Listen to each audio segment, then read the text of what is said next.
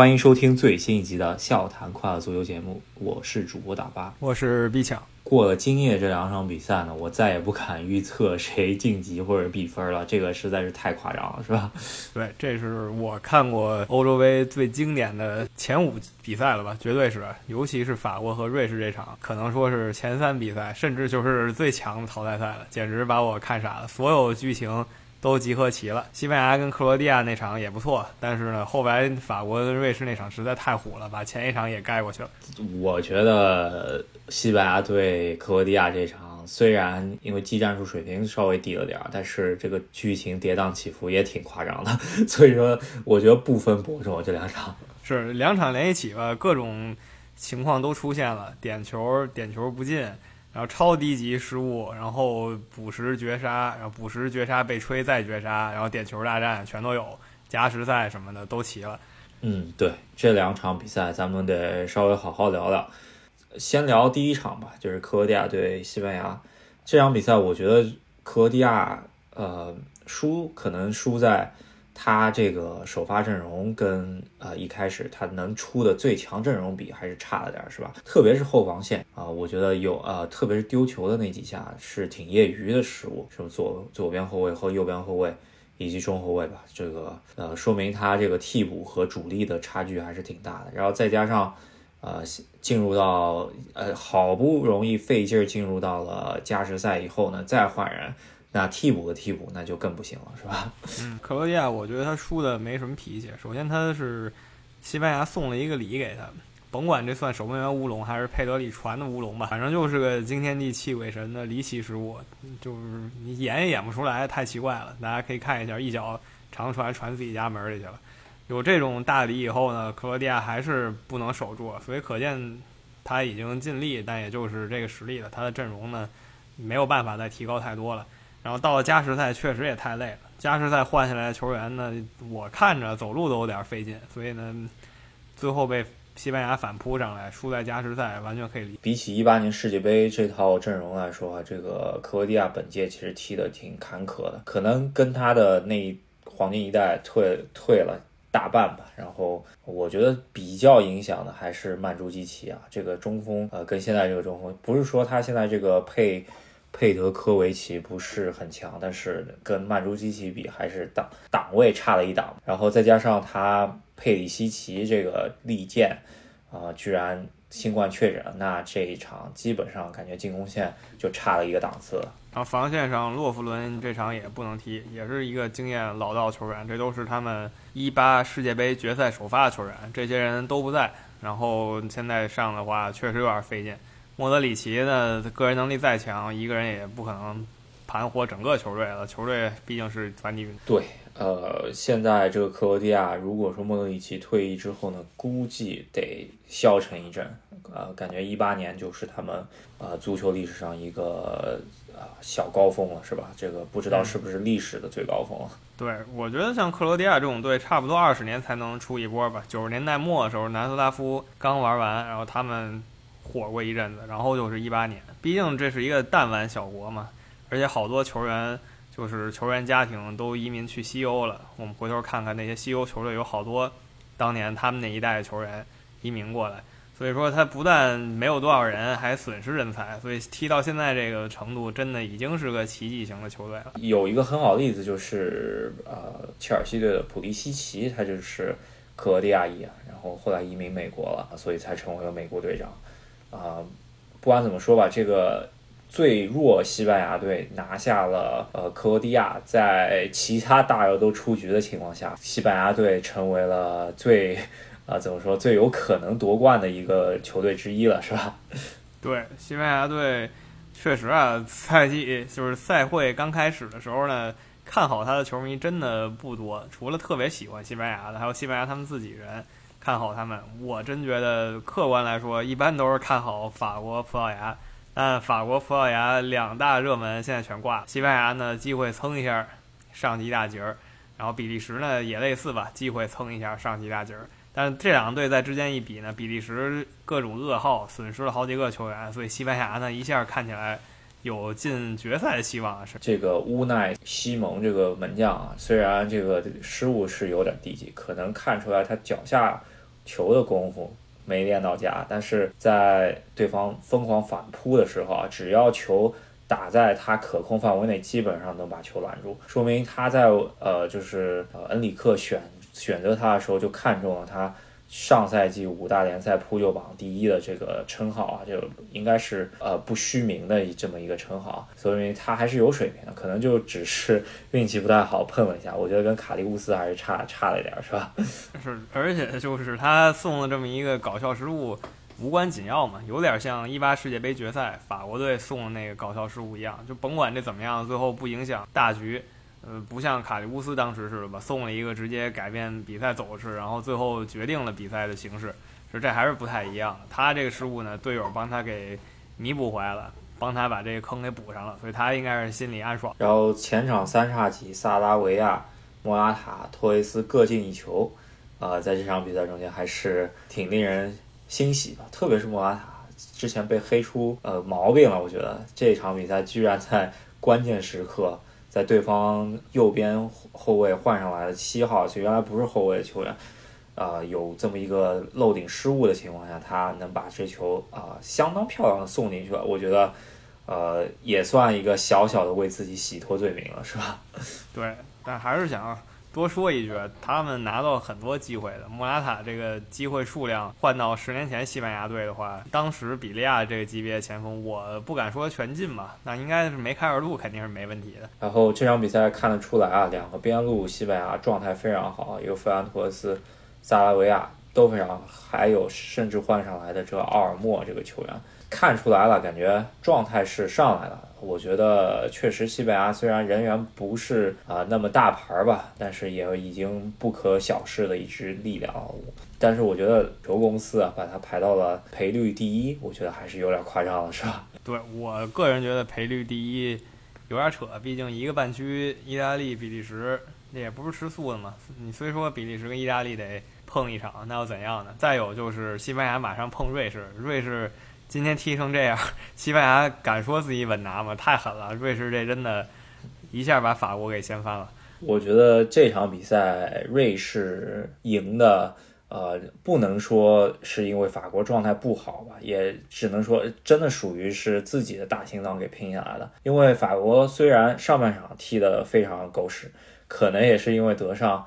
啊，搞了一个三中卫五后卫的阵型，感觉就是之前法国没怎么踢过这个阵型吧。然后特别是换上来的这个中间啊，就是把他放在一个拖后的呃后卫的这个朗格莱，简直是我看好多网友评论，这个男人是自带零比一的属性的这么这个人。然后确实也实现了他这个零比一的 buff，是吧？对。踢得非常不行，法国马上就把他换下去了。然后下半场的时候，我以为就法国提起精神，然后摧枯拉朽嘛，连进三球。而且当时瑞士得了个点球还没进嘛，就当时觉得瑞士心态已经崩了。然后法国呢，那些喜欢打顺风球大哥，像博格巴什么这种越顺境越能自我发挥的球员，那种超级世界波什么都勾出来了，打到三比一。然后本泽马扳平那球也是。赛会最精彩进球之一吧，目前来说，这都已经踢完了以后，真没想到瑞士就放下一切绝地反击，然后居然搞进去三个，当然有一个是被吹掉了，吹掉以后他又搞进去一个，然后终于三比三逼平法国。我当时确实看傻了，没想到还有这么一手。对，特别是下半场刚一上来的时候，瑞士还拿着点球是吧？这个又是一个小小的插曲，洛里把点球一扑啊，就没有使比分变成零比二。呃，如果零比二就非常被动了，然后连扳三球，感觉法国拿下了吧？八十分钟，瑞士彻底吹响那个反击号角，是吧？这个，呃，靠头球搞进去两个啊，不是靠头球进了一个，然后最后又呃靠这个传中进去，然后还把那个对方的中后卫。金彭贝给过了一个大马墩儿，是吧？这个呃，真的是还挺夸张的。我觉得这个瑞士属于封神一战，是吧？对，这战确实封神了。然后仔细看看瑞士阵容，其实呢跟法国有类似的黑点嘛。大家喜欢吐槽法国是零星几个法国人加一帮非洲南部的黑哥，还有一帮北非，就是那个齐达内、本泽马他们这样的。雇佣兵军团，其实瑞士呢也差不多吧。啊，各地方，尤其是东欧当年移民过来球呃球员，像什么沙西里啊、扎卡呀，包括今天进球两个人都是前南斯拉夫，就是那个时代然后过来的球员，他们父母过来，然后他们成长在瑞士，也算个这么一个雇佣兵型球队吧。嗯，我觉得这个雇佣兵的性质还是不太一样，跟国足什么大价大价钱规划什么。呃，联赛中的大牌外援不太一样，是吧？对，这个确实得强调一下。甭管法国还是瑞士，就这些球员，他虽然血统上不是这地方的，但是他好歹是成长在这个环境里，然后操这国的话，然后在这国训练足球的，所以呢，给这国踢球其实也无可厚非的事。还有一个比较逗的吧，就最后点球之前，然后是看瑞士扎卡他们跟那儿喝可乐呢，这算是。无敌的广告了吧？我我是第一次看见运动员喝这种有糖的饮料，哎，非常有意思。呃，看出来这个瑞士感觉这波人，其实在一八年世界杯的时候啊，这波人就挺感觉挺不错，因为当时跟巴西打的难舍难分嘛，一比一，印象很深了已经。然后这届杯赛刚开始的时候，小组赛被三比零意大利，这个呃有点状态不在吧。然后最后呃绝地反击，在对土耳其的时候。啊，混进了十六强，没想到遇到大魔王法国没有气馁，然后现在看起来是不是 F 组反而是 按照这个前两场淘汰赛结果来看，是不是 F 组出来球队还比较水一些，是吧？就大家开玩笑。对，可能是 F 组小组赛把球员都给累趴下了，法国、葡萄牙就甭管是咱们朋友之间了，还是说整个互联网上评分，都是法国夺冠最有可能，葡萄牙第二有可能。这俩已经全黄了，就真的是 F 组可能已经把他们磕掉半条命了，那就看明天德国了。这场比赛我觉得还有一点就是法国这个伤病啊，就是你说的啊，这个在小组赛拼的太狠了啊，一下子多了四五个伤病，特别左后卫这位置已经没人了，两个正印的阿尔南德斯和迪涅全部报废了，然后现在。只能上拉比奥特来做那个客串，然后这场比赛基本上隐形了。进攻端有一些身影，防守端几乎隐形，然后不得不启用朗格莱吧。我觉得朗格莱。啊，我觉得以后就别进国家队了吧，这个这种表现太夸张了。我觉得这个对，就是 而且法国其实有不少青年才俊，像什么于帕什么的去踢那个青年比赛。我我觉得其实朗格莱可以不用来，招一招他们最近新起的几个明星球员，这些人去踢青年比赛呢，有点浪费，尤其是马后炮一下，看完他们这场后防表现。然后本场比赛还有一个绝对的焦点，光环就要是坐在了这个天之骄子姆巴佩身上，是吧？这场这一届杯赛可以说是姆巴佩走下神坛的一届杯赛了，是吧？对，这个正常吧。他要是说这届又拿冠军，他人生已经突破天际了，对吧？像他这个年龄的人，已经超过了全世界百分之九十九点九九球员一生的成就了，拿了世界杯冠军，而且是作为绝对主力。拿了世界杯冠军是吧？他呢遇到一些挫折是很正常的，而且我可能感觉他自己也不是很拼。他在场上呢看着就没什么精气神儿，然后最后踢丢点球以后呢，双眼非常茫然，就不是有的球员踢完点球直接往地上一趴哭了，他呢就很茫然，然后一叉腰往那一站，给我感觉啊自己也不是很在意这个荣誉的样子。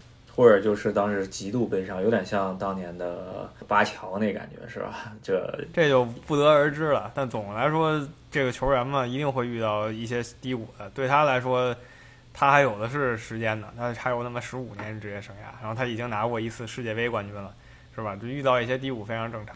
对，呃，本场比赛他拿过几次机会吧？如果是按照以往的他来说的话，几次内切打门，怎么也得兜进去一个吧？然后。博格巴给他传了，呃，在加时赛的时候传了一脚球，很明显看出来他信心不足，不去右脚打门，而是靠左脚打，打了一个非常怎么说跟他水平不相称的一个表现吧。本场比赛，呃，我觉得是一个小挫折。其实欧洲杯出局不是灾难吧？就我觉得还还能接受，但是。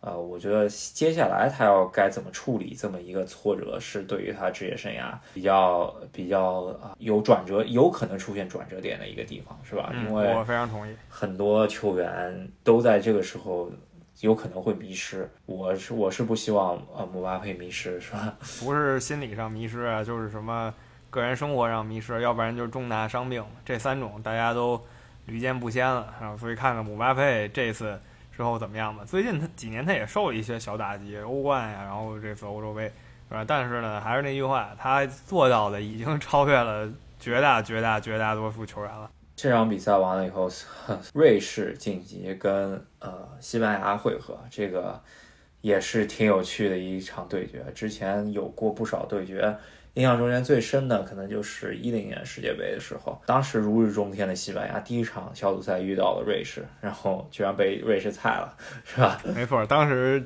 滑天下之大吉，也这个词可能不太准吧，震惊全世界。当时觉得西班牙是要全胜夺冠的，但是西班牙最后呢？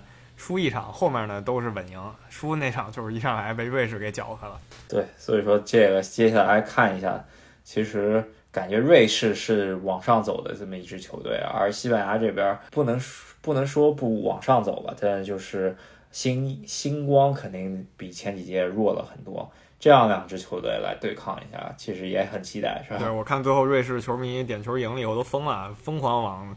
那个台阶上冲，把安保都快给冲楼底下去了，非常疯狂。那像你说的，西班牙现在很平民化，我感觉跟此时的英格兰啊有点类似。因为西班牙，你看首发打出来什么毕尔巴鄂竞技啊、黄色潜水艇、瓦伦西亚呀这些球队球员占了很大一部分，不像往年一打出来马竞都是少数，基本就是皇马加巴萨。那英格兰也是一样的，之前。利物浦、阿森纳、切尔西、曼联，然后全是这些。现在呢，一看阿斯顿维拉呀、西汉姆联啊这些球员也都在阵，有点类似的感觉。那就稍微聊一聊明天两场对决吧。呃，再也不敢说明天的比赛肯定没有今天的好看了，是吧？这个昨天已经打脸了。英德大战这个话题不会少，我觉得甚至有可能能超越今天了，是吧？是。场内的话，我们就按住不说了。最近。他离奇的事儿有点多，是吧？猜谁呢？所谓大热，啊，都已经挂的差不多了。英德呢，又都是大热，看看哪个到底是会被干掉的大热吧。那场外呢，已经不用说了，英国跟德国人天天就互相互相看不上，然后场外也天天叨叨。英国人最爱说的就是什么二十年前五比一在德国主场给德国来了五比一。当时什么赫斯基大帝什么都有进球，然后德国这边说的就是一零年世界杯横扫英格兰四比零什么的。那德国这边呢呃说大概就是英格兰在世界杯一零年世界杯被德国四比一横扫，然后英格兰就会说啊兰帕德那球没进，你德国不要嚣张什么，他们就互相之间说呗。好像在大赛中间总共遇过六次，就是欧洲杯、世界杯中间只有一次英格兰赢了，那就是足球回家的那一次，是吧？对，那是遥远的五十五年前，一九六六年世界杯。然后德国至今不服啊，说有一个球没看清楚。至今德国觉得那个届冠军英格兰偷了他们一个。那英格兰人肯定是不会不会同意的。所以明天这场对话呢，甭管场上踢得如何，场下肯定骂声不断是肯定的。对，然后英格兰索斯盖特挑的这个半区吧，进到了淘汰赛，是遇到了其实不太想遇到德国队吧，但是过了。德国这一次在自己的主场温布利能过德国，我觉得之后应该就是能进到半决赛了。然后再在自己主场进到半决赛之后，那其实就差一步就进决赛了嘛，对吧？然后就能让足球回家了。有一点啊，就是索斯盖特这个人呢，他碰到德国他是有一定的心理啊劣势的，因为在九六年的欧洲杯也是在本土的欧洲杯，他跟德国去啊，应该是在四强的中间踢到点球大战，然后他。可能应该是我记得五罚之后，他是作为就是单轮取胜的这么一个罚球者啊，冲上去一脚把把这个球给啊被门将扑掉了，是吧？非常悲剧，而且大家也知道，英格兰队一向有一个踢点球不给力的传统，所以看看明天会怎么样吧。要耗到点球的话，还是啊挺有意思的一件事儿。那不用说了，这场一定要关注。那另一场是应该是这次十六进八关注度最小的一场啊，应该因为是瑞典跟乌克兰相对小众的比的球队了，争一争谁是真正这个真正的黄蓝球队吧。因为两个国家国旗都是黄色加蓝色，而且球衣也非常接近。咱们看一下。如果说呃不出意外的话，这两个国家我觉得还是呃瑞典的实力可能比乌克兰好一些。那当然了，这是欧洲杯，欧洲不拒。对，这次淘汰赛就证明这个。那咱们就给个小小预测吧，我更看好这一次英格兰在第七次遇到德国的情况下，能够在自己主场拿下德国，拔掉自己的梦魔，然后那另外一边可能就是瑞典晋级。我跟你类似，我看好也是英格兰都是小胜，英格兰、瑞典都是小胜。那那这只是看好，毕竟大家也都看好法国小胜瑞士嘛，谁也没想到能踢成这个样子。所以看好是看好，真踢怎么样那另说了。然后明天踢完的话，就是十六进八彻底踢完了，然后接下来就是啊八强战了。这个已经两大夺冠热门出局了，我是希望呃各个夺冠热门大大牌球队能不能走得稍微远一点，是吧？对，让我熬到。熬到半决赛，起码让我看一眼，是吧？对，别最后都是黑马球队什么四强，这就是幽默了。所以希望他们冲一冲吧。那这期节目就跟大家聊到这儿，然后咱们明天再聊另外两场球。喜欢我们节目的朋友呢，别忘了在喜马拉雅上、网易云音乐上，还有微信公众号上关注一下我们，支持赫斯基大帝。那我们下期再见，下期再见，拜拜。